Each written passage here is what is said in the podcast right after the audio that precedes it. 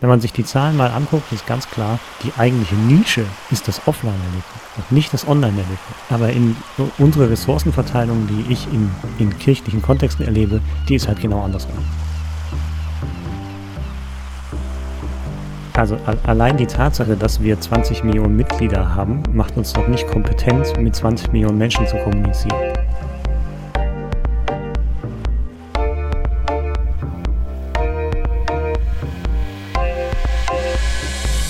Und damit herzlich willkommen zum Windhauch Podcast. Mein Name ist Tobias Sauer und ich bin heute zusammen mit dem Hanno Terbeuken. Hanno, wer bist du? Was machst du? Ich bin Country Manager Deutschland, Österreich und Schweiz bei einer Firma namens Church Desk und äh, wir verkaufen Software für Kirchengemeinden im weitesten Sinne. So die kürzeste Beschreibung, die ich geben kann. Und bei dir ist auch noch die Frage interessant, äh, was hast du gemacht? Ich war zehn Jahre lang im Gemeinschaftswerk der evangelischen Publizistik, im GEP. Ich weiß, eine von deinen niedlichen Abkürzungen, die du in der Kirche so liebst, das GEP. Ähm, und habe da zuerst als Redakteur bei evangelisch.de angefangen, war dann später Portalleiter von evangelisch.de und Leiter für die, die ganze Digitalkommunikation im Haus. Und bin dann im Frühjahr 2020, also letztes Jahr, kurz vor der Corona-Pandemie, zu Church Desk nach Berlin gegangen. Das heißt, du bist eigentlich ein ganz schön alter Hase, wenn es darum geht, Digitalisierung in Kirche zu arbeiten, oder? Ich begleite das schon sozusagen mein ganzes Berufsleben lang, das jetzt ja auch erst äh, knapp 13 Jahre lang ist. Ähm, aber es hat mich von Anfang an begleitet, ja. Ähm, und phänomenal zu beobachten. Und äh, was, was hast du studiert? Woher kommst du? Ich bin eigentlich ausgebildeter Journalist. Ich habe äh, Diplom-Journalistik in Leipzig studiert ähm, und habe dann nach dem Studium nach einem Beruf gesucht oder nach einer Stelle gesucht, in der man Journalismus und den evangelischen Hintergrund, den ich habe, irgendwie verknüpfen kann. Und in der Zeit war gerade Gründungszeit von evangelisch.de, das Gap hat ausgeschrieben und äh, dann haben wir, habe ich mich beworben und die haben mich genommen. Und so hat sich das weiter ergeben.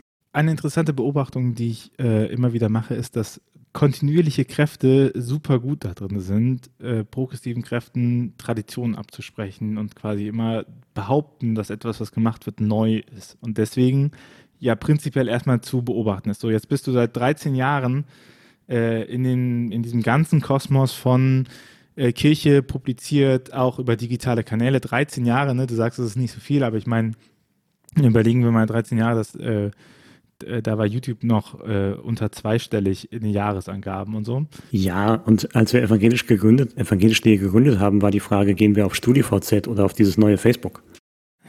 Ich weiß gar nicht, ob sich Hörerinnen und Hörer überhaupt noch daran erinnern, was StudiVZ ist. War sogar auf SchülerVZ noch, weil ich so jung war. Okay. Äh, der war heiß, ne?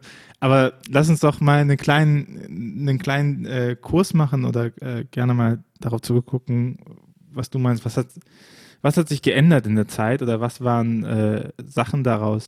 Ich glaube, was sich, das Wesentliche, was sich geändert hat, ist, dass die digitalen, die Digitalistas in Kirche, die, die, die digitalen Menschen, die Leute, die sich im Internet bewegen und die ähm, Kirche im weitesten Sinne digital voranbringen wollen, dass die nicht mehr Einzelkämpfer sind, sondern dass das mehr geworden sind. Als wir angefangen haben, ähm, war das vor also 2009, als evangelisch an den Start ging, ähm, dann wurde das sehr skeptisch betrachtet. So, was heißt das jetzt? Und im Prinzip haben wir damals versucht, kirchliche Publizistik ins Netz zu bringen. Und ich weiß, bei der Gründung von evangelisch.de musste hart gekämpft werden, dass es tatsächlich ein unabhängiges, journalistisches Online-Angebot gibt und in, unabhängig von anderen etablierten Medienmarken. Dass also nicht das Chrismon Online ist oder das EPD Online oder ähm, Kirchenzeitung online oder was auch immer, sondern dass es wirklich eine eigenständige ähm, digitale Plattform sein soll. Das war damals durchaus ein Streitpunkt und auch die Frage, wer kontrolliert das dann, war ähm, ist sehr heiß diskutiert worden, weil im Internet kann ja jeder alles posten und dann gibt es ja, äh, da kann man gar nicht mehr überwachen, wer das alles, was da kommt und wie das sich dann mit Kirche verhält und so.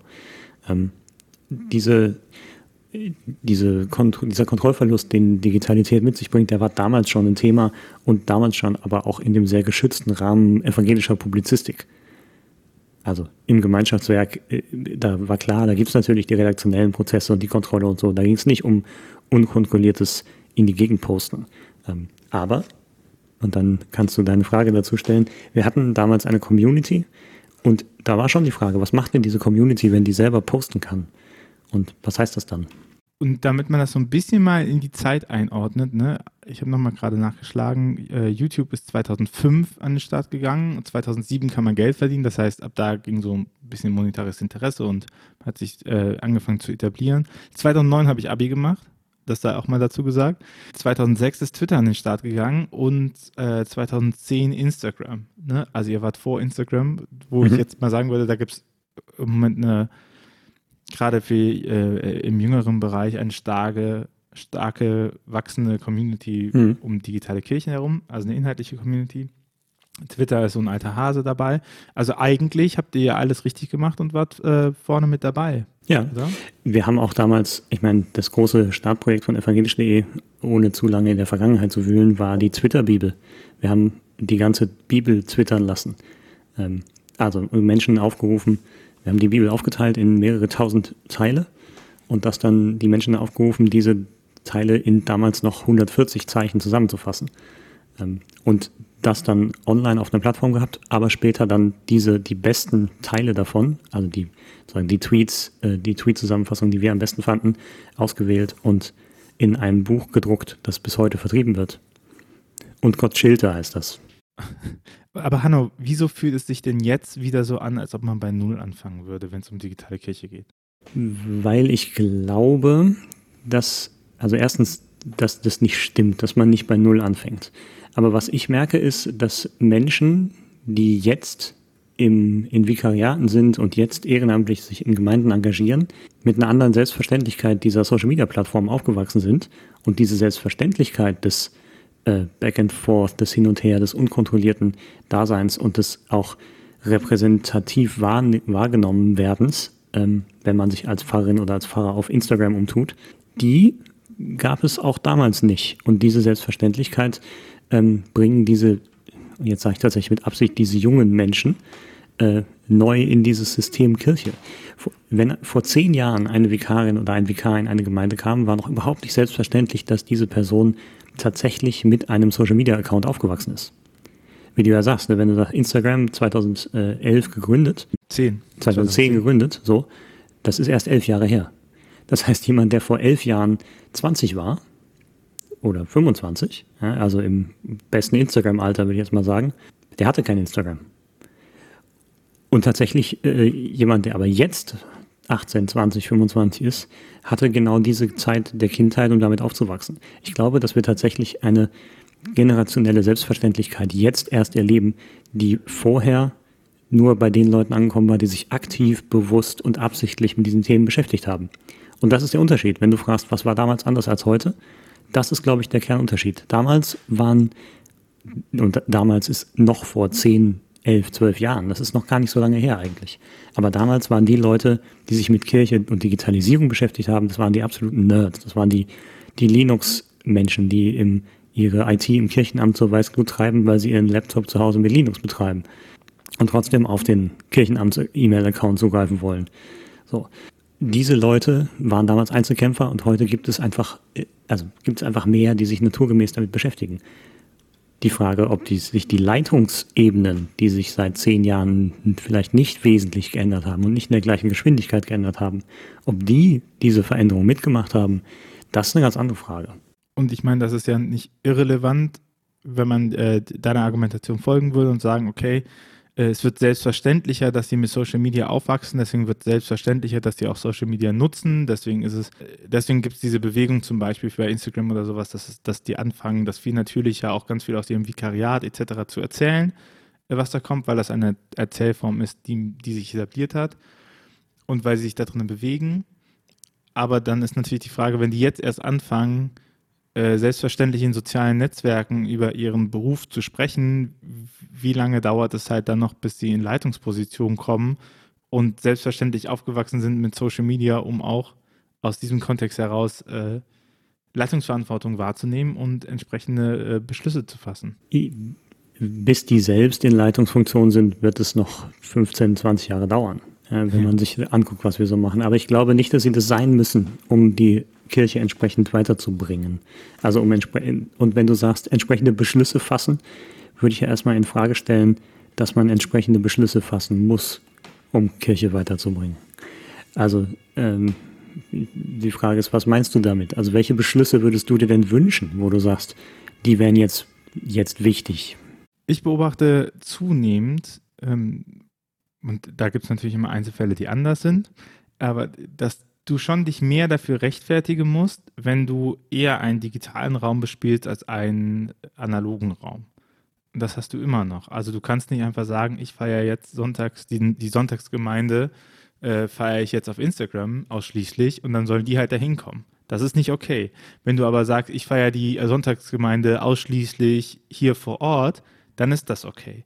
Und da gibt es schon noch einen Unterschied drin. Ne? Wenn du sagst, ich mache meine Jugendarbeit ausschließlich über eine soziale Plattform, ist es nicht okay. Wenn du sagst, ich mache meine Jugendarbeit ausschließlich in diesem Jugendkeller, dann ist es okay. Und das äh, ist ja auch etwas, was mitgelernt wird. Ne? Also wenn wir uns äh, Vikariatsausbildungen oder auch pastorale Mitarbeitendenausbildung angucken, dann funktionieren die ja meistens äh, nach dem System, das denen gesagt wird, schau dir erstmal an, was es gibt. So, und wenn du drei Jahre dir anguckst, was es gibt, und danach ein Projekt machen sollst, wo soll deine Radikalität herkommen? Also an welchem Punkt soll sich da was verändern?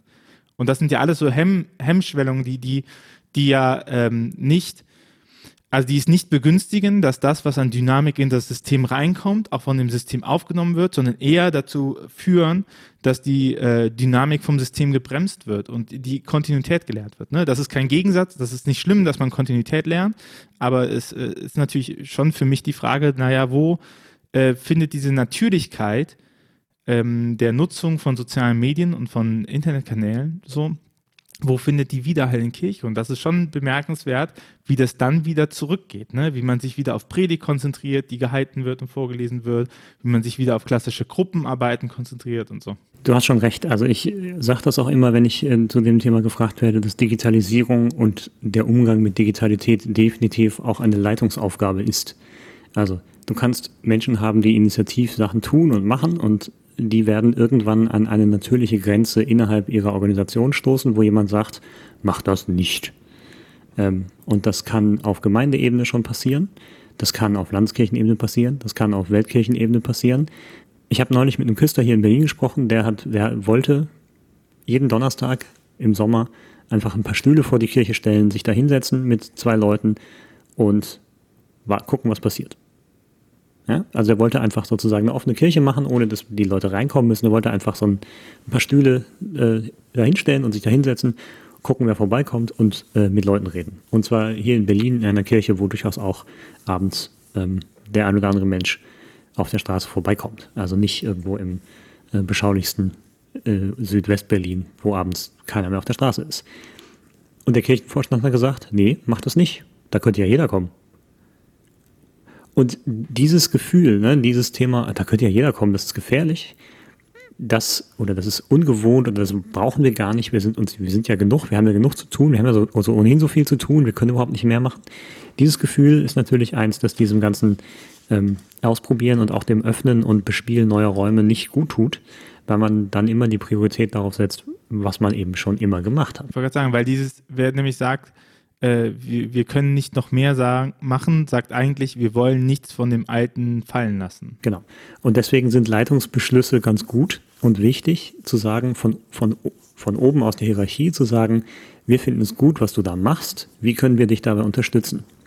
Und ähm, da stimme ich dir zu, da ist so ein Leitungsbeschluss natürlich wichtig, weil unsere Kirchen, also sowohl die evangelische als auch die katholische, immer noch sehr sehr beschlusshörig sind. Ähm, und am Ende des Tages sich ja doch alle, die sich für Kirche engagieren, wünschen, dass das, was sie tun, zumindest in der verfassten Kirche, auch von dieser verfassten Kirche akzeptiert und gelobt wird.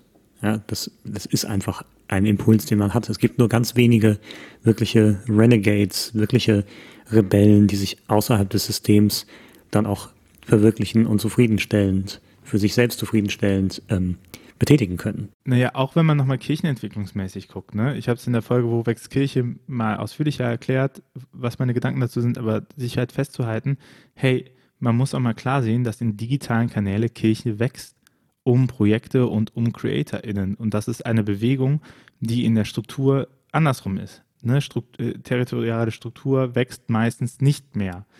Und, und sich das auch nochmal klar zu machen, ähm, in was man investiert und was nicht. Ne? Und natürlich, wenn man, wenn man eine Struktur hat, äh, die einfach auch mega stark ist, weil es halt Millionen von Menschen sind und trägt, dann fällt es nicht auf, wenn in anderen Bereichen mal 1000 bis 25.000 Leute dazukommen. Ne? Das, das geht da unter in der Masse, aber sich nochmal bewusst machen, dass all die Aufbrüche, die wir in den letzten 13 Jahren auch gesehen haben in Kirche, eigentlich immer dazu geführt hat, dass Kirche wächst. Also ich kenne kaum Projekte, die gesagt haben, wir machen mal was neu und wir denken das nochmal radikal und wir gucken mal, wie wir unser Glauben in die Welt bekommen, die gesagt haben, ja, das hat niemanden interessiert.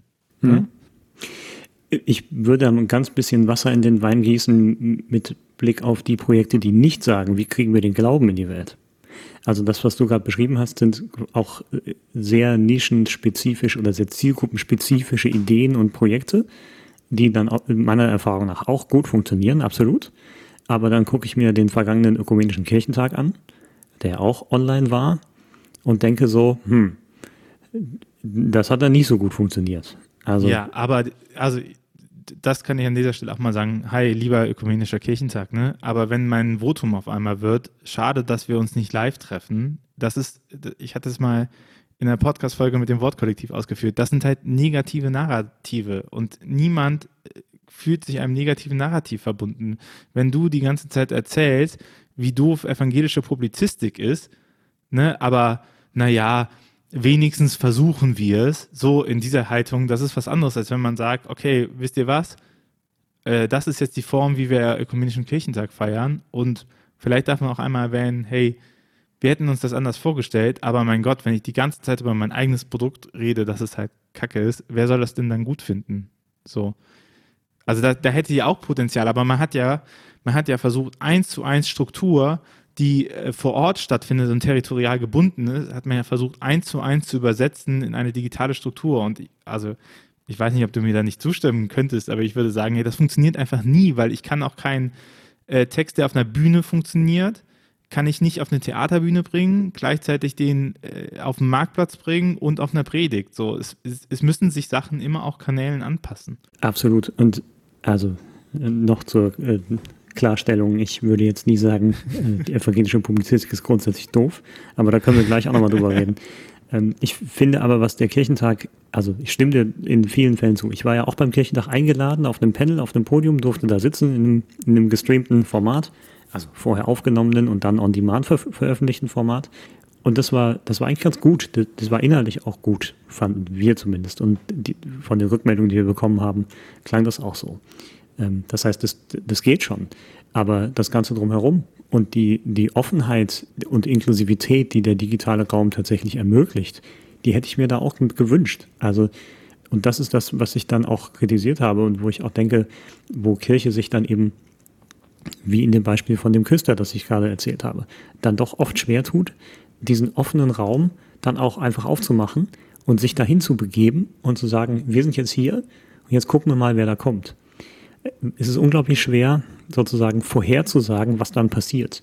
Und meine Erfahrung ist oder mein Erlebnis ist, dass sich gerade Kirche immer sehr schwer tut, Ressourcen für etwas auszugeben, dessen Erfolg nicht vordefiniert ist.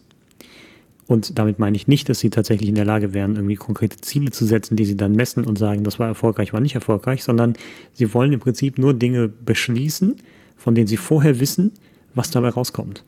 Und wenn ich als Kirchentag sage, ich lade alle ein, die wollen, und die dürfen alle sich das Label Kirchentag auf die Nase pappen und dann im Streaming-Programm verlinkt werden und müssen sich aber selber um ihr Livestreaming kümmern, dann gebe ich natürlich diese Kontrolle ab. Dann weiß ich nicht, ist der Livestream technisch gut? Sind die inhaltlich stark? Ähm, sind die uns wohlgesonnen? Sind das Leute, die wir überhaupt als Kirchen auf dem Kirchentag haben wollen? Das sind alles Unwägbarkeiten, die man dann screenen muss, um die man sich dann kümmern muss und die aber diese Offenheit des Raumes eigentlich ermöglicht hätten. Und diese Bewertungskriterien trifft aber nur auf innovative Sachen zu, weil welcher Nutzen existiert denn aus einer Orgelsanierung? Ne? Also Lieblingsbeispiel, äh, so, das ist ja nicht so, dass das investierte Geld irgendwie wieder rückläufig ist oder dass du, dass du Kirchen sanierst, ne? Ähm, außerhalb von Kulturdenkmal erhalten. Und das ist ja auch nicht so, dass sich das, dass da irgendwie ein Return of Investment gibt. Aber da ist es okay, ne? Da ist man bereit, sowas zu machen, weil es eben darum geht, äh, bestehende Struktur zu halten weil man nicht weiß, was man sonst machen würde. Keine Ahnung, ob das so ist. Ich meine, man muss auch immer sagen, Orgelsanierungen, ne? ich nehme das gerne als Beispiel, Orgelsanierungen, Kirchensanierungen sind auch etwas, was ganz oft von Bürgerschaft auch getragen wird. Also ja. was nicht eine reine Kirchensteuerfinanzierung ist, sondern äh, wo zum Beispiel Fundraising super gut funktioniert, weil sie einen Lokalbezug haben. Weil Orgelmusik auch ziemlich geil sein kann. Ich wollte gerade sagen, also gerade, gerade Orgeln sind fantastisch. Äh? Orgeln sind fantastische Instrumente, die es auch nur in Kirchen gibt also fast nur.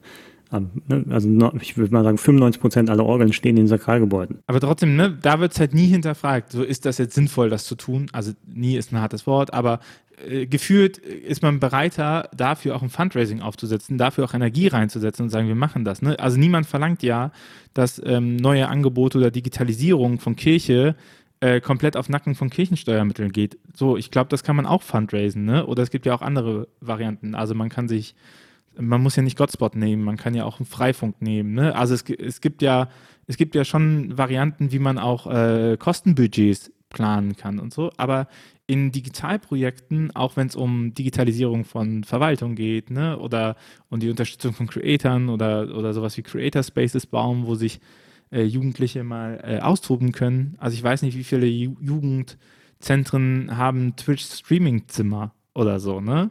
Wo man auch sagen kann, hey, medienpädagogisch auch mal gut, das irgendwie Kontrolle haben. Da, da ist immer sehr knausrig, was Investitionen angeht. Obwohl, wenn man das runterrechnet, das ein Bruchteil wäre von dem, was man für Erhalt der Kirche ausgibt. Ne? Aber Erhalt von Gemäuer und Musikinstrumenten ist natürlich Reparatur. Und Reparatur ist den meisten Leuten irgendwie deutlicher, deutlicher vermittelbar, weil da ist etwas kaputt und wir wollen nicht, dass es kaputt ist. Wenn man jetzt dieses Bild auf die Gesamtkirche anwenden könnte und die Mittel, die wir für die Bereiche, wo tatsächlich Menschen kommen, also mehr Menschen kommen als vorher, wo Wachstum ist, wo digitale Erreichbarkeit ähm, tatsächlich dafür sorgt, mit neuen Menschen in Kontakt zu kommen oder mit den 20 Millionen oder mit den 15 Millionen von den 20 Millionen, die wir sowieso nicht erreichen, die noch Mitglieder sind, in Kontakt zu kommen. Wenn man das als Reparaturkosten für die ganze Kirche begreifen würde, wäre es vielleicht einfacher vermittelbar. Ähm, aber dann müsste man natürlich sagen, die Kirche ist kaputt und das will ja auch keiner hören. Dann kriegst du auch kein Geld für. Ich kenne Leute, die bekommen für diese Aussage Geld. ja. Ja, und halt dann produktiv zu gucken, was man daraus machen kann. Ne? Ja. Ich glaube auch, wenn man, wenn man dieses große Thema, das ist ja das, was wir gerade so ein bisschen behandeln, äh, äh, was digitalisiert Kirche und was sind so die Steps. Und ich, ich glaube, es gibt da auch so, also in der, in der Fraktion, wir müssen Kirche digitalisieren, zwei äh, zwei größere Strömungen und ähm, die, die habe ich auch zu Hause. Ich würde sagen, das ist genauso wie mein Bruder und ich. Wir haben beide irgendwie in der Grundschule programmieren gelernt, also er ist zwei Jahre älter und äh, ich habe versucht, mir einen Pokémon-Klon zu bauen und er hat äh, Sortieralgorithmen nachgebaut und ähm, ich habe mir nachher ein Ubuntu Linux geholt, weil ich fand das schon ganz geil und den Workflow und so und ich mochte auch Linux und ich konnte auch ein bisschen damit umgehen. Also auch unter der Haube, ich konnte damit konfigurieren, alles. Äh, und er hat sich ein Gentoo geholt, weil er alles selber kompilieren will. Er ist nachher Systemadministrator geworden und ich bin in diese Designerrichtung gekommen. Und ich glaube, diese beiden Strömungen hast du auch in Kirche. Du hast halt die IT- und EDVler, mhm. die, ähm, die halt abnörden, die sich freuen über einen 3D-Drucker, die sich freuen über einen E-Mail-Server, die sich freuen über äh, neue Technik und wie man sie anstellen kann und DMX-Kabel und äh, den ganzen Kram und wie man das steuert und dass man irgendwie die Infrastruktur äh, digitalisiert. Und du hast halt, ich würde sie jetzt mal Creator nennen, also Leute, die sagen, hey, äh, mich interessiert eigentlich die ganze Technikseite nicht, sondern ich bin eher Output fokussiert. Also ich gucke, wie ich das, was sich jetzt an Kanälen, an sozialen Netzwerken etc. ergibt, ähm, mit Ästhetik etc. fülle. Ne? Also wenn ich mir, Grüße genau aus Benedikt, äh, wenn ich mir äh, dem sein Ästhetikverständnis angucke, dann ist das echt schade und ich weiß nicht, ob wir aus derselben Familie kommen, aber weil dem halt viel wichtiger ist, dass Sachen irgendwie sehr gründlich durchdacht aufgebaut und logisch sind. Und äh, bei mir ist es auch so, ja, ah ja, im Zweifel kann man ja hinten raus mit Gaffertape und Hammer alles machen. Äh, Hauptsache nach vorne heraus ist das eben, hat das Output und funktioniert das und man weiß, worum es geht und die Vision und sowas so. Und ich ja, ich glaube, das, was du gerade beschrieben hast, ist aber auf unterschiedlichen Ebenen von Kirche immer noch unterschiedlich. Also, und wenn du jetzt sagst, die Kirche digitalisieren, würde ich doch auch nochmal Wert darauf legen, zu fragen, was heißt eigentlich die Kirche, wenn wir darüber reden? Ähm, das ist nämlich nicht ganz deckungsgleich, wenn wir über Kirche, Gemeinde vor Ort reden, die ja nicht, die nicht notwendigerweise parochial sein muss. Ähm, aber wenn wir über einzelne Menschen, die an ihrem Arbeitsplatz, an ihrem Schreibtisch, in ihrem Gemeindehaus zusammen überlegen, wie können wir denn mehr Menschen erreichen, lass uns was Digitales machen. Und wenn wir über Institutionen der Kirche reden, über Landeskirchenämter, über Ordinariate und die übergeordnete organisatorische Struktur, ähm, ich glaube, die gehen mit diesem Thema sehr unterschiedlich um. Und diese Dichotomie, die du gerade aufgemacht hast, im Prinzip zwischen den gründlich organisierenden Technik zur Verfügungstellern und den kreativen Output-orientierten Menschen, ähm, die nehme ich eher auf Gemeindeebene, also auf der lokalen unteren Ebene so wahr. Aber darüber, in den Ebenen drüber, sehe ich es eher als Dreiteilung. Da gibt es nämlich IT, da gibt es Öffentlichkeitsarbeit und da gibt es die Pastoralunterstützung. Ähm, und gerade diese Frage, wie kommunizieren wir eigentlich, wird auf diesen oberen Ebenen dann oft viel mehr zu einer Struktur als zu einer Ästhetikfrage. Und da geht dann dieser Impuls oft auch wieder verloren, von unten nach oben.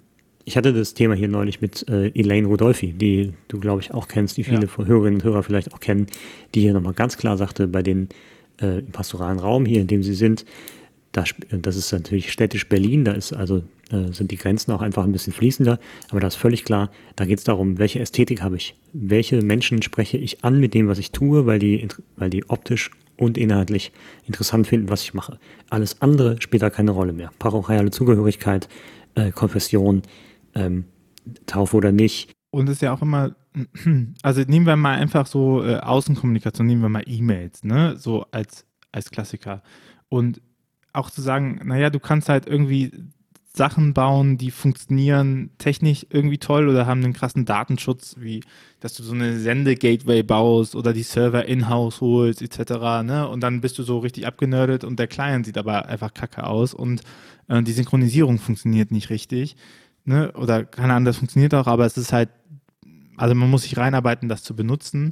Und dann hast du auf anderer Seite sowas wie Gmail, du einfach sagen kannst, okay, da wird die E-Mail-Software zu einer richtigen Produktivitätsumgebung. Ne? Und natürlich, und ich glaube, das muss man sich ja auch immer mal reinziehen, natürlich kann man nicht, oder ich, ich, äh, ich frage mich, woher der Optimismus kommen würde, dass man denkt, dass man als Landeskirche, die jetzt nicht dafür bekannt ist, oder auch als Bistum, die nicht dafür bekannt ist, große ITler in sich reinzusammeln, auf die Idee kommt, ähm, konkurrenzfähig zu sein in den Produkten, die man baut. Ne? Und dann sagen die wahrscheinlich auch, das wollen wir ja auch gar nicht. Ne? Hauptsache es funktioniert irgendwie, aber das sorgt halt eben auch ganz oft dafür, dass es eben klemmt und vielleicht Technik, äh, das technisch und äh, juristisch das einwandfrei ist, aber dass es anwenderbezogen, UX-bezogen, UI-bezogen halt richtig, richtig fies ist. Und und da sind wir dann auch wieder an dem Punkt, hey, das hilft halt der Institution, wenn es technisch und, ähm, und juristisch gut ist, aber das hilft der Außenwirkung überhaupt nicht, wenn Leute damit in Kontakt kommen und sei es nur das Anmeldeformular, das Kontaktformular oder die E-Mail, die ich bekomme vom Fahrbüro und wo die denken so, hä, was ist denn da passiert? Hm. Hat keine Signatur, hat 5000 Telefonnummern, so, also was, ne, was, wie gehe ich damit um? Oder ich, ich sehe gar nicht, dass ich eine Bestätigung bekomme. Also bei jeder das ist ja bei jedem Support Center, wenn ich da hinschreibe, bekomme ich eine Bestätigungsmail, wo drin steht, ihr, das ist Ihre Ticketnummer, es braucht wahrscheinlich so und so lange, bis wir das beantwortet haben. Danke für Ihre Anfrage, wir melden uns ganz schnell bei Ihnen. Wenn ich das im Fahrbüro schicke, kommt sowas nicht, ne? So. Kirche ist einfach kein Softwareunternehmen. Also es gibt so einen ganz uralten Satz, äh, den ich von Jeff Jarvis gelernt habe: Do what you do best, link to the rest. Also oder in Kirchensprache, konzentriere dich auf dein Proprium. Und ich stelle tatsächlich in Frage, ob Kirche, ob das Proprium von Kirche das Herstellen von Software ist. Das können andere besser. Und nun ist es natürlich so, dass ich auch aus der kircheninternen, aus dem kircheninternen Blick in den etwas in eine externe Softwarefirma gewechselt bin, die Software für Kirche macht.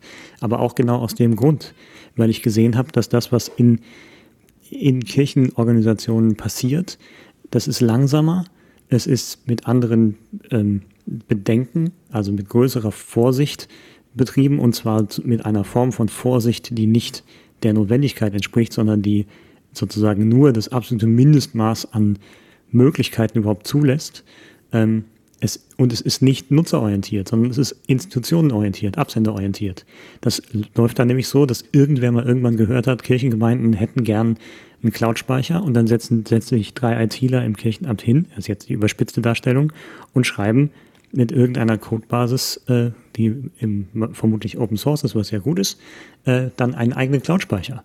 Und dann müssen Sie gucken, oh, wie machen wir denn dann das Identity Management? Also schreiben Sie noch ein Identity Management, damit die Leute sich auch einloggen können.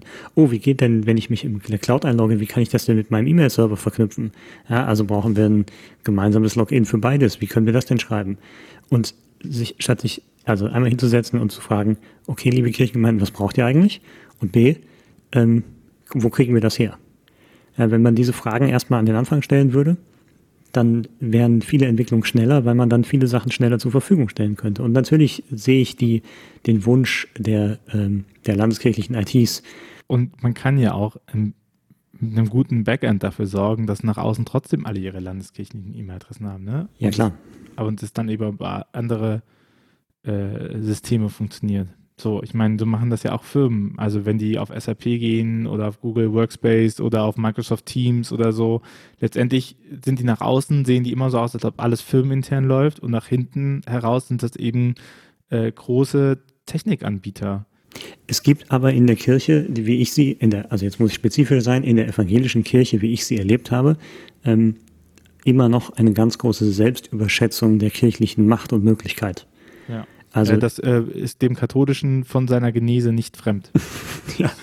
ähm, also allein die Tatsache, dass wir 20 Millionen Mitglieder haben, macht uns noch nicht kompetent, mit 20 Millionen Menschen zu kommunizieren. Allein die Tatsache, dass wir Organisationen sind, die, eine, die naturgemäß ähm, äh, Sitze in Rundfunkgeräten im öffentlich-rechtlichen Rundfunk bekommen, macht uns noch nicht kompetent, Medien zu machen. Ähm, allein die Tatsache, dass wir uns über unsere Kirchensteuereinnahmen immer noch keine wirklichen Gedanken machen müssen, wo die eigentlich herkommen. Ja, dass es also eine, den Disconnect zwischen Geld und Leistung gibt. Ähm, allein das heißt ja nicht, dass wir erfolgreich arbeiten. Ja, nur, also nur weil wir viel Geld kriegen von den Kirchensteuern, die, die tatsächlich Menschen uns will, willentlich und gerne geben, heißt es nicht, dass unsere Arbeit gut ist. Und diese, obwohl wir in einer Gesellschaft leben, in der Leistung wir leben nun mal in einem kapitalistischen System, in der diese Gleichung mehr Leistung, mehr positive Leistung, mehr Geld eine ist, die viele Leute kennen und naturgemäß Intus haben. Und da gibt es an vielen Stellen so immer noch Selbstverständlichkeiten im Kirchenbetrieb, die mit der Realität nicht mehr richtig viel zu tun haben. Ähm, und wenn dann eine 18-jährige Person auf Instagram auf einmal Kircheninfluencerin wird, weil sie viel über ihren Glauben redet oder über ihre eigene Glaubensreise und dann auf einmal 10.000, 12.000, 15.000 Follower hat und so ein landeskirchlicher Account daneben steht und sagt, ich habe 500, ähm, dann äh, wird auf einmal dieses Ungleichgewicht auch sehr deutlich. Nur, nur weil wir Kirche sind, macht uns das noch nicht mächtig. Es kommt ja auch dann dazu, dass meistens auch der Narrativ aufgemacht wird, ja klar, natürlich funktioniert das, weil das ist ja auch eine Frau und die ist ja jung und die ist ja auch hübsch und äh, ja, und die sagt halt so normale Sachen und so. Und kann, das kann natürlich aber nicht mithalten mit so einer gut durchdachten, dreistündigen Predigtarbeit. Ne? Das muss man ja auch. Ja, ja, weil das ja auch keine, kein normales Reden ist. Also du hast ja. gerade so schön gesagt, die sagt dann so normale Sachen und dann denke ich mir ja dann das Gegenteil aber doch, das was du mir damit sagst ist, wenn Kirche kommuniziert, sagt sie ansonsten unnormale Sachen. Ähm, hm. Ich glaube, es ist, es ist immer dieses, ähm, extra Iglesia nulla salus. Ihr hattet das ja nie, aber es ist dieses außerhalb von Kirche kein Heildenken, dass man sich denkt, naja, alles, was irgendwie intern bei uns ist, ist gut und alles, was extern bei anderen ist, ist schlecht. Und das zieht sich durch so viele Bereiche durch. Ne? Also ich äh, kritisiere ja auch immer wieder, dass, ähm, dass es sehr oft darum geht, eigene Bühnen zu betreten. Also, dass man sich nicht traut, fremde Bühnen zu betreten. Ne? Also, wenn eine Textarbeit gut ist, dann muss sie eben auch auf anderen Textbühnen funktionieren, meiner Meinung nach. Und wenn ein Gottesdienst gut ist, dann muss der eben auch auf einem Altstadtfest funktionieren. Ne? Und das, ich meine, schau dir, keine Ahnung, schau dir an Wacken zum Beispiel, wo die äh, traditionell die Feuerwehrblaskapelle dieses Metal-Festival äh, eröffnet. So, totaler Stilbruch, aber das funktioniert, ne? So, oder Gott am Ring-Projekte, wo bei Rock am Ring ähm, ein Kirchenzelt aufgemacht hat. Das funktioniert. Also, es gibt solche Projekte, das machen, aber wie du halt sagst, es ist alles äh, dieser Punkt, dass man eben den ersten Schritt auch gehen muss und sagen muss, hey, ich, ich bin bereit dafür und ich lasse das mal los und ich arbeite mal daran, dass ich eben zu den Leuten gehe, anstatt immer darum verlange, dass die Leute in, in mir etwas machen, was das wieder nach außen gut macht. Ne? Und ich würde jetzt ja nicht, also ne, ich würde ja eher sagen, so, gerettet sind wir alle, die Gnade Gottes ist uns allen gegeben. Und das heißt aber auch, dass wir uns, dass wir durchaus ein bisschen befreit aufspielen können. Und natürlich kommt dann als Kirchen, also dann so mit dem kirchlichen Kommunikationshintergrund dann immer gleich die Frage, naja, ähm, ist denn das, was wir da tun, äh, ist das denn relevant, wenn wir nicht Kernbotschaft erzählen? Und dann frage ich mich, naja gut, es gibt, also there's a time and place for everything. Ne? Es, also manchmal ist die Kernbotschaft genau das, was man in dem Moment erzählen möchte, soll und kann und darf. Und manchmal heißt es einfach, wir sind als Menschen, die kirchlich sicht, die als Kirchenmenschen sichtbar sind, sind wir da und haben mit den Leuten Spaß. Ähm, und das funktioniert super, weil das, also als Anknüpfungspunkt sehe ich das ähm, absolut als Möglichkeit, die Pfarrerinnen und Pfarrer in Ortsgemeinden schon seit Jahr, Jahrhunderten genauso betreiben. Ja, die feiern beim Dorffest genauso mit, wie sie sonntags ihren Gottesdienst halten. Und ähm, wenn, als, ne, um das auch im Digitalen funktioniert es super, wenn man sich anguckt, was Anders Armen macht mit ihrem YouTube-Kanal, was Ellen und Steffi da machen. Wenn du dir deren Inhalte anguckst, dann sind sie halt manchmal einfach gerade frisch gewordene Eltern, die ihr Leben leben und, und Spaß haben im Dorf. Und auf der anderen Seite sind sie Pfarrerinnen und also zwei Pfarrerinnen, die Seelsorge für ihre Gemeinde machen und für, sowohl für ihre Offline-Gemeinde wie auch für ihre Online-Gemeinde. Und die kriegen diesen Rollenwechsel und den Situationswechsel problemlos hin und der lässt sich problemlos kommunizieren und anschlussfähig ist beides. Amen. Und das führt uns dann zur Frage, ja, wo liegt eigentlich die Pflichtaufgabe? Wenn ich mir dann angucke, dass die evangelische Kirche in Württemberg äh, jüngst ähm, Sarah Schindler und Nikolai Opifanti quasi ähm, zum Fahrdienst in digitalen Räumen berufen hat, ähm, dann finde ich das erstmal super, dass sie es das getan haben, weil die beiden online, auf, gerade auf Instagram, beide äh, gute Arbeit machen und da auch als Personen nahbar sind und das funktioniert. Und es ist super, wenn die Landeskirche sagt, ja, ihr seid Teil davon, ihr bekommt unseren Segen, der in der evangelischen Kirche ja immer heißt, ihr bekommt Ressourcen. Das ist so der wichtigste, das wichtigste, ähm, der wichtigste Segen. Genau, der wichtigste Aspekt davon. Und nun haben die aber beide jeweils eine 50%-Stelle dafür. Das heißt, die machen in, mit den anderen 50% auch immer noch etwas, was nicht mit ihrer digitalen Verkündigung zu tun hat, was für mich dann heißt, okay, offensichtlich ist da doch noch irgendwo eine Skepsis, dass man nicht zwei volle Stellen da reinpacken kann, sondern dass die irgendwie noch angebunden bleiben müssen an die, an die kirchliche Realwelt, ja, so aus Sicht dieser Institutionen, institutionellen Haltung, damit die nicht komplett abfliegen. Und ähm, ich glaube nicht, dass das bei den beiden der Fall wäre, aber ich, immer wenn ich das lese, denke ich so, okay, super Idee, wieder einen halben Schritt zurück gemacht. Und ich glaube auch, dass diese Maßstäbe, die angesetzt werden in Digitalprojekten, immer auch sehr äh, krass sind. Ne? Das ist so, wie wenn jemand sagt, okay, also ne, nehmen wir nochmal das Beispiel, jemand fängt halt an und sagt, ich rede hier über mein Glauben und da wird direkt Maßstab angesetzt, als ob, äh, als ob das ein Fünf-Sterne-Koch sein muss. So. Und dann wird gesagt, ja, aber guck, das ist leider, leider eine Hobby, ambitionierte Hobbyküche, das passt leider nicht zu uns. Aber wenn man diese Maßstäbe mal an ähm, klassische Gemeinden anguckt oder an, äh, an Personalmanagement allgemein mal ransetzt, dann muss man auch sagen, ey, sorry, das ist aber nicht so richtig. Und dann ist ja auch die Frage nach Kernbotschaft. So, also ich glaube, dass alles, das allererste, was Kirche im Moment kommunizieren muss, ist wieder vertrauensvoll zu sein. Und mhm. das hat sie nämlich einfach verkackt. So.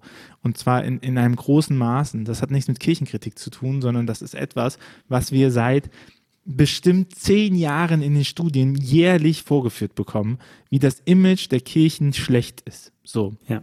Und, und das ist hart erarbeitet. Ne? Das ist nichts, was irgendwie von extern angetragen worden ist, sondern das haben wir uns echt hart erarbeitet, an diesen Punkt zu kommen, von der vertrauenswürdigsten Institution, die der Legende nach mit dabei geholfen hat, irgendwie Deutschland wieder aufzubauen nach dem Krieg, ist zu schaffen zu der eigentlich vertrauen wir allen mehr als euch, selbst den Hütchenspieler vor der Tür. Und dagegen sind ja genau nur die Personen, die vor Ort oder auch in, äh, vor Ort und im Sinne von analog und digital auch vor Ort, die nah an Menschen dran sind und zeigen, mir kannst du vertrauen. Genau. Und ich bin für dich da. Und ich feiere deswegen nämlich auch den Schützenplatz mit. Oder wie mein Opa schon, äh, mein, äh, mein Opa gesagt hat, der äh, war Soldat nach der Wiederbewaffnung und hat gesagt, naja, der war erstmal der Dorf, der Pfarrer, kam rein, der Militärpfarrer haben wir mit dem Arsch nicht angeguckt, weil er ist nicht mitgesprungen, Fallschirmjäger. Ja. Und äh, dann haben wir halt Mickey Mouse Hefte äh, gelesen. Und erst ab dem Moment, wo der mitgesprungen ist, haben wir dem auch zugehört. Und ich glaube, dich dem mal bewusst zu machen, dass es nicht darum geht, ähm, Leuten direkt von äh, der Heilsbotschaft zu erzählen, sondern auch mal wieder zu sagen, hey, ich bin hier auch ein Gesprächspartner. Ne? Nicht mit dem Ehevertrag zum Tinder-Date zu kommen, sondern zu sagen, du, das darf jetzt auch einfach mal ein bisschen wachsen und wir gucken mal, ob wir zusammenpassen, aber ich kann dir ein Begleiter sein. So, ich bin, ich bin hier für dich da und ich gehe für dich mit und äh, mein Einsatz ist eben auch für dein Leben, weil ich davon ausgehe, dass am Ende alles gut wird. Hm. Und ich, ja, genau, das ist es. Wir sehen ja in, der, in den aktuellen Austrittszahlen und in allen Untersuchungen, Befragungen und Überlegungen zu den Austritten, die Leute treten aus der Kirche aus beziehungsweise lassen ihre Kinder nicht taufen. Das ist ja der, der, das viel größere Problem äh, mit Blick auf diese Zahlen. Wenn sie diesen Traditionsabbruch selbst erlebt haben, also wenn sie dann niemanden mehr kennen, der für sie Kirche positiv besetzt, und wenn sie dann irgendein negatives Erlebnis haben, zum Beispiel, dass sie in ihrer neuen Stadt als erstes mit dem Kirchensteuerbrief begrüßt werden, statt mit einer einer E-Mail oder einem äh, einem Flyer, du bist neu, melde dich für unser Newsletter an oder äh, schön, dass du bei uns bist, ähm, hier sind unsere Angebote und nicht mit, hi, du bist jetzt hierher gezogen, du zahlst jetzt bei uns Kirchensteuer. Ähm, so. Äh, also dass diese Kommunikation da, wo die Menschen vor Ort sind, ähm, digital und analog, aber ich glaube, digital ist halt der Weg, wie man die Leute einfach am besten und am regelmäßigsten erreichen kann und in dieser Lebenswelt präsent bleiben kann. Ähm, da entsteht dieses Vertrauen einfach durch Präsenz und indem man sich einfach nichts wirklich Negatives zu Schulden kommen lässt, indem man die Leute nicht aktiv vergrämt.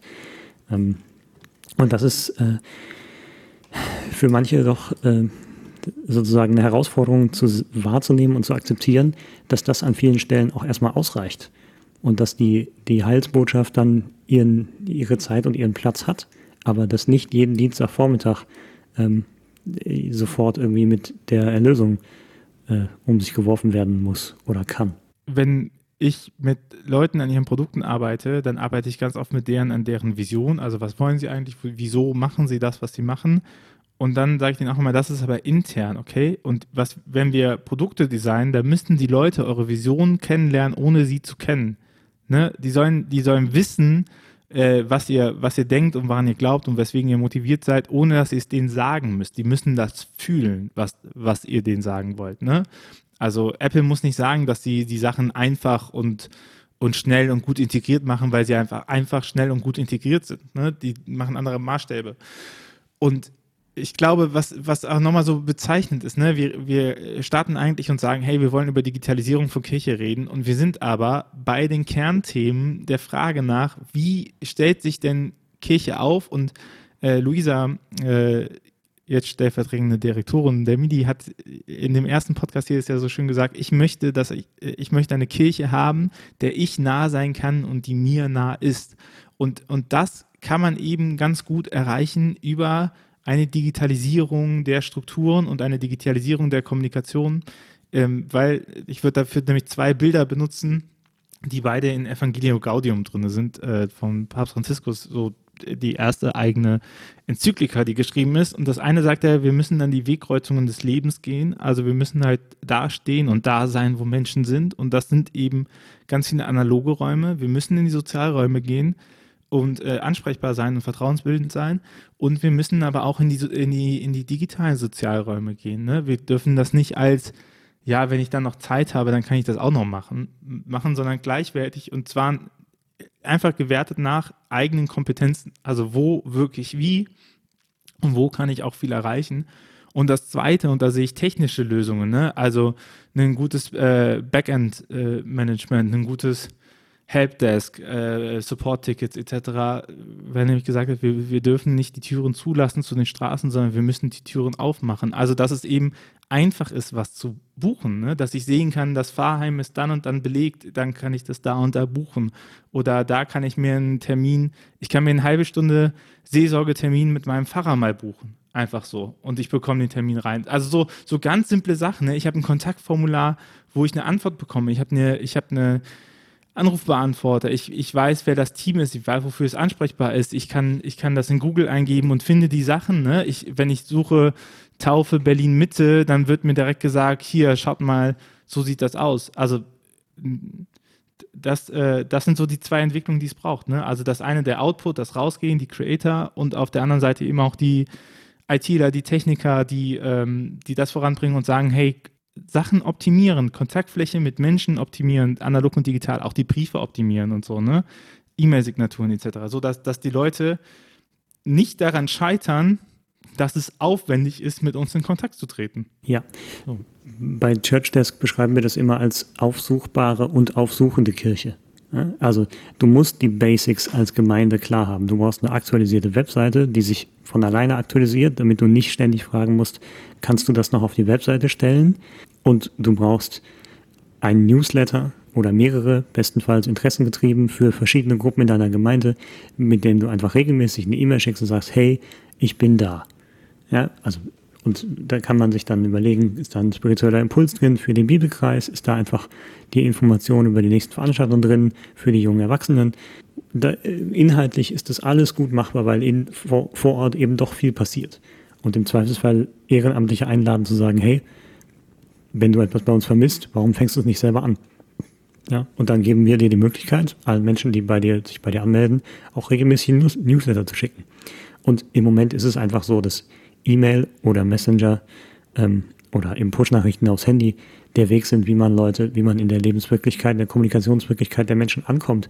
Und ich glaube, diese Basics müssen einfach da sein. Und dann kann man anfangen, die auch mit Inhalt zu füllen. Und man muss sich auch nochmal klar machen, ne? wenn immer gesagt wird, ja, aber wir können ja nicht jeden Zeitgeist der Kommunikation nachgehen. Ne? Die Reformation hätte es nicht gegeben ohne die beiden äh, wirksamen zwei neuen Kommunikationsmittel, Musik und Buchdruck. Ja, aber so. Tobias, lass uns doch mal bitte aufhören, von neuen Medien zu reden. Also ich habe jüngst wieder vernommen, dass es in der, in der ARD bei den Öffentlich-Rechtlichen eine Arbeitsstelle neue Medien gibt. Und ich hoffe, hoffe sehr, dass die, sich dass die sich nur mit TikTok beschäftigen und dem, was danach kommt, weil alles, was davor ist, ist nicht mehr neu. Also ich weiß, dass du das nicht tust, ne? aber wenn wir sagen, diese, ich kenne das Argument ja, ja, Luther hätte auch getwittert, so. Und der Buchdruck war innovativ und Musik und so weiter. Ja, das ist alles korrekt aber das ist alles nicht mehr, nicht mehr jung, nicht mehr neu, nicht mehr frisch. Ja, 100% aller Menschen sind online, 100% aller Menschen haben ein Smartphone. Es gibt, ja, es sind nicht ganz 100%, es gibt in der Altersgruppe über 70. Da nimmt dann die Online-Nutzung noch deutlich ab. Da sind es knapp über die Hälfte der 70-Jährigen, die online sind. Wenn man sich die Zahlen mal anguckt, ist ganz klar, die eigentliche Nische ist das Offline-Erlebnis und nicht das Online-Erlebnis. Aber in unsere Ressourcenverteilung, die ich in, in kirchlichen Kontexten erlebe, die ist halt genau andersrum. Weil man in so einer schnellliebigen Welt doch auch etwas offline anbieten muss, Hanno. Ja, das bestreite ich ja gar nicht. Ich glaube, dass auch die Online-Angebote immer wieder auf einen Offline-Punkt zulaufen. Es ist einfach schön, wenn man sich in Person trifft, wenn man sich anfassen kann, wenn man zusammen singen kann. Ja, ich würde überhaupt nicht bestreiten, dass es schön ist, die Online-Community auch in ein Offline-Erlebnis umzusetzen. Das, also mache ich ja auch mit, größt, mit größtem Vergnügen. Heißt aber trotzdem, die Mehrzahl meiner Kommunikationsakte passieren medial vermittelt. In einem digitalen, über einen digitalen Weg. Selbst wenn ich telefoniere, ist das so. Selbst wenn wir uns jetzt hier per Video sehen und per Mikrofon unterhalten, ist das auch eine Form von digitaler Kommunikation. Und was viele Leute vergessen in diesem Kontext, und ich werde nicht müde, das zu erwähnen, Digitalisierung ist größer als digitale Produkte und wir haben ein ganz ja, reales absolut. Erlebnis. Und diese, diese Differenzierung zwischen digitaler Beziehung und analoger Beziehung, die gibt es nicht, selbst bei den Hardlinern nicht. Also ich habe immer, wenn ich jetzt auch die letzten anderthalb Jahre die, die Vorträge online gehalten habe, dann heißt es immer so, ja, aber real treffen und so. Und dann habe ich auch gesagt, ja, aber sie haben doch nachher ein ganz reales Bild von mir. Ne? Sie, sie sagen nachher, der ist lustig oder der geht mir auf den Sack der ist blöd, ähm, ja, da kann er gut reden, kann er, inhaltlich ist er schwach oder so. Naja, sie haben ja nachher ein ganz reales Urteil über mich gefällt, wie sie meine Sachen finden. Ne? Und ich glaube, diese, diese, äh, wenn man sich auch nochmal anguckt, äh, wie äh, Community Building funktioniert auf Instagram zum Beispiel, dann ist es ja auch ganz stark davon getrieben, dass sich, ich hatte das in der Solo-Podcast-Folge auch nochmal ausgeführt, ne, dass der, sich der Beziehungsvorteil ändert.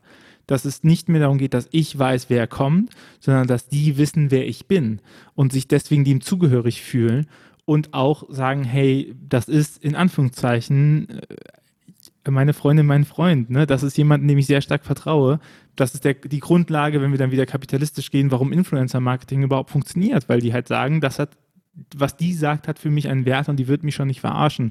Und das ist ein großes Vertrauensverhältnis, was da drin ist. Deswegen sind ja auch gute Influencer-Accounts, äh, achten ja auch sehr darauf, welche Werbeverträge sie annehmen, ne? weil sie genau wissen, wenn ich mich da einmal vergreife und das zurückkommt, dann beschädigt das das komplette Ding so. Das muss zu mir auch passen. So. Ein Fehler, und da, da ist natürlich der Unterschied, ne, wenn wir über diese parasoziale Interaktion reden, im Gegensatz zu anderen äh, persönlicheren Beziehungen, ein Fehler kann diese Freundschaft auch direkt kündigen. Also es ist halt sehr einfach, jemandem zu folgen und jemandem zu entfolgen. Und wenn sich ein so ein Social Media Account äh, mal richtig daneben, wenn der mal richtig daneben greift, dann ist auch schnell gesagt, okay, nee, dir folge ich jetzt nicht mehr. Das hat mir nicht gefallen. Weil die Auswahl von Möglichkeiten halt so riesig ist. Ich, ich bin ja nicht darauf angewiesen, dass ich diesem, also dass ich dieser einen Influencerin folge. Wenn ich mich, wenn ich mich nicht mit äh, Kira auf Instagram vernetzen will, vernetze ich mich mit Theresa auf Instagram.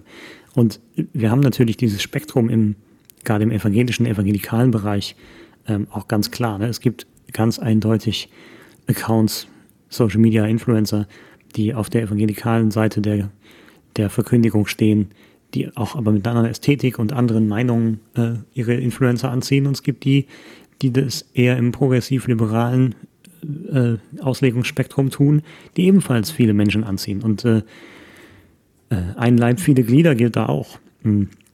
Das ist auch alles eine Form von Kirche. Und ich, also wir kriegen auf keinen Fall irgendwie irgendwo ein monolithisches Bild hin von dem, was nun richtige Kirche ist. Es geht einfach nicht. Ich glaube, das ging noch nie, aber es geht gerade in also Social Media gestützten Zeiten erst recht nicht mehr. Ja, es war ein wilder Ritt durch was digitalisiert Kirche und doch nochmal an den Inhalt angekommen. Ähm, ich hoffe, dass es nicht zu negativ wird, denn ich glaube schon, dass es ganz viele Sachen gibt, die man machen könnte, aber man muss die halt machen und sie passieren ja auch schon. Ne? Es geht darum, wie fördert man das und warum ist es sinnvoll, das zu tun.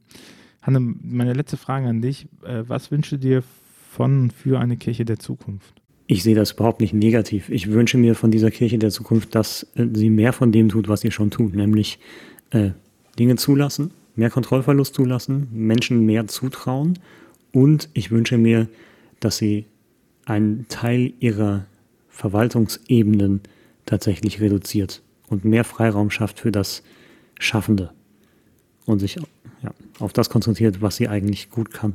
Hanno, vielen Dank für deine Zeit und deine Gedanken zu dem Thema. Wenn du, liebe Podcast-Hörer, liebe Podcast-Hörerin, diesen Podcast gut findest und unterstützen willst, dann hast du jetzt sogar zwei Möglichkeiten. Das eine ist, äh, gib uns doch gerne ein gutes Review bei iTunes etc. Und fünf Sterne würden wir uns sehr darüber freuen. Das hilft es, den äh, Podcast zu verbreiten. Und wir starten im Moment daran, äh, den Podcast weiterzuentwickeln und neue Produkte dazu zu holen und äh, dieses ganze Thema Kirchenentwicklung auch äh, in Schriftform zu bringen, das, was hier geredet wird, besser verfügbar zu machen. Und das kostet natürlich auch ein Stück weit Ressourcen.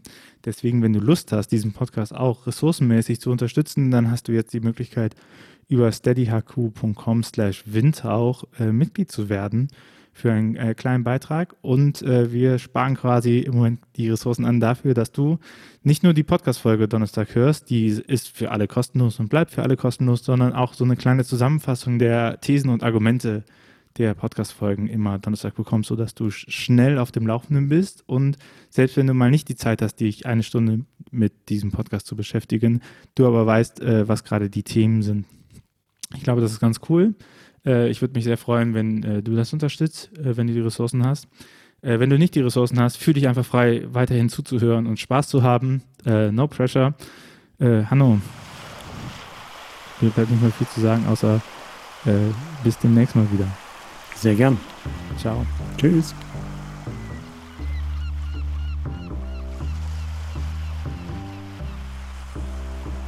Dieser Podcast ist eine Gemeinschaftsproduktion von Ruach Jetzt und der Evangelischen Arbeitsstelle für missionarische Kirchenentwicklung und diakonischen Profilbildung MIDI.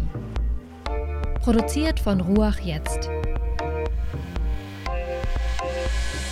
Mehr Informationen findest du auf windhauch.ruach.jetzt.